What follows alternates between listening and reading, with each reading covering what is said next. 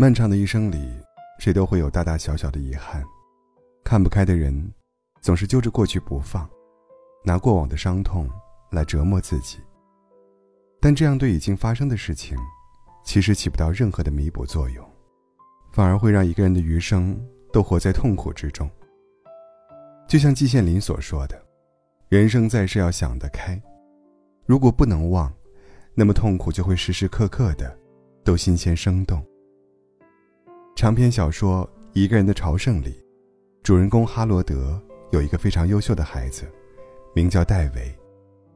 可在十八岁那年，戴维上吊自杀了，丧子之痛让哈罗德夫妇悔恨不已，两人都陷入了深深的自责之中。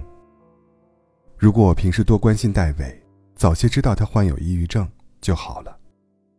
如果在得知他对酒精和药物上瘾的那一天，我把他抱在怀里就好了。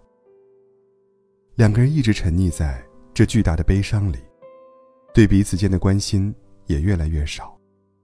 直到后来，哈罗德一个人去远行，夫妻俩分开后，开始互相想念对方，他们才发现，自己已经很长时间没有去爱、去关心身边的人了。这一刻，他们终于决定放下过去，选择释怀。故事最后，他们在海边重归于好，再次牵起了对方的手。这世间，谁都有痛苦，都有遗憾。当结局无法更改时，内心强大的人，不会去执着于痛苦，而是坦然放下。与其一味沉浸在后悔或逃避中，不如坦然接受。更何况，过去的已经过去。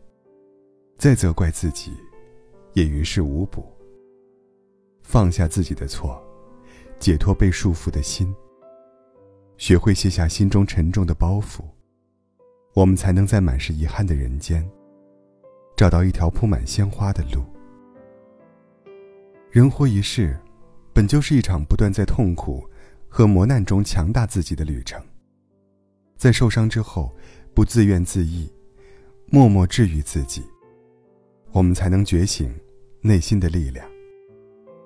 作家梭罗在二十八岁以前，事事不顺，饱经生活摧残。他多年为一家杂志社公稿，却一直得不到编辑认可。他自告奋勇去小镇上做督察员、测量员，却始终无法获得公职。他向一个姑娘告白，姑娘却转身，投入了别人的怀抱。甚至连多年与他相依为命的哥哥，也因为染上重疾，撒手人寰。这一连串的遭遇，让梭罗陷入了极度的痛苦中。他甚至为此大病了三个月。病好之后，他决定改变这样的生活，于是，带着一把斧头，来到了瓦尔登湖畔隐居。他在简单的日子里，释怀了自己所有的不甘。在与自然相处的时光里，让身心得到了彻底疗愈。最后，他还将自己的见闻和感悟整理成文，写就了著名的《瓦尔登湖》。杨绛先生说：“这世上没有不带伤的人，无论何时，你都要相信，真正能治愈自己的，只有自己。”就像生长在秦岭淮河以南的马尾松。每次受伤以后，都会迅速分泌出一种汁液，来促进伤口快速愈合。人在遭受伤害时，也应当有这样强大的修复力，不沉沦，不悲观，就算生活再苦，你也能笑着面对。如果与过去的自己重逢，你最想做什么？有人回答说：“我会去感激那个。”曾经勇敢面对生活暴击的自己。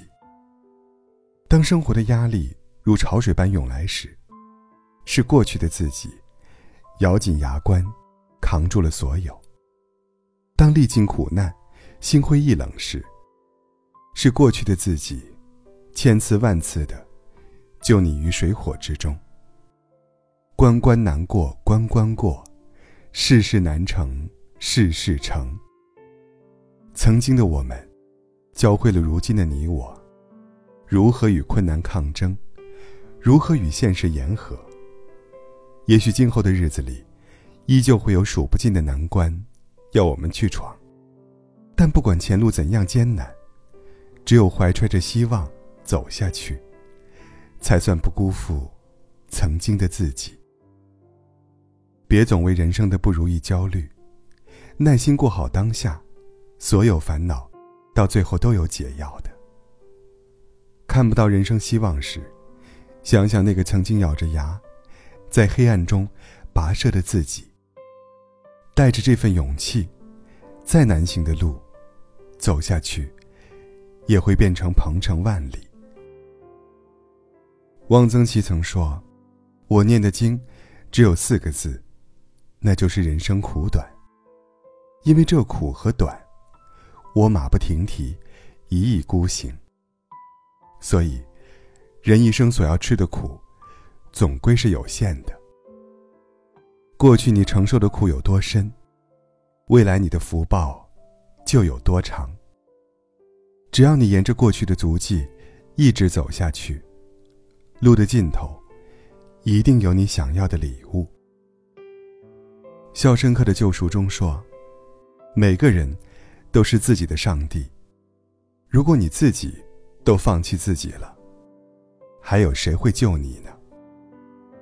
人这一生，就是一个同挫折争斗、受伤、痊愈、再受伤、再痊愈的过程。在这个过程中，很少有人会对你伸出援手。你只能一边受伤，一边接纳。一边成长，没有不可治愈的伤痛，没有不能结束的沉沦。终有一天，你会跨过所有风雨，活成独立坚强的模样。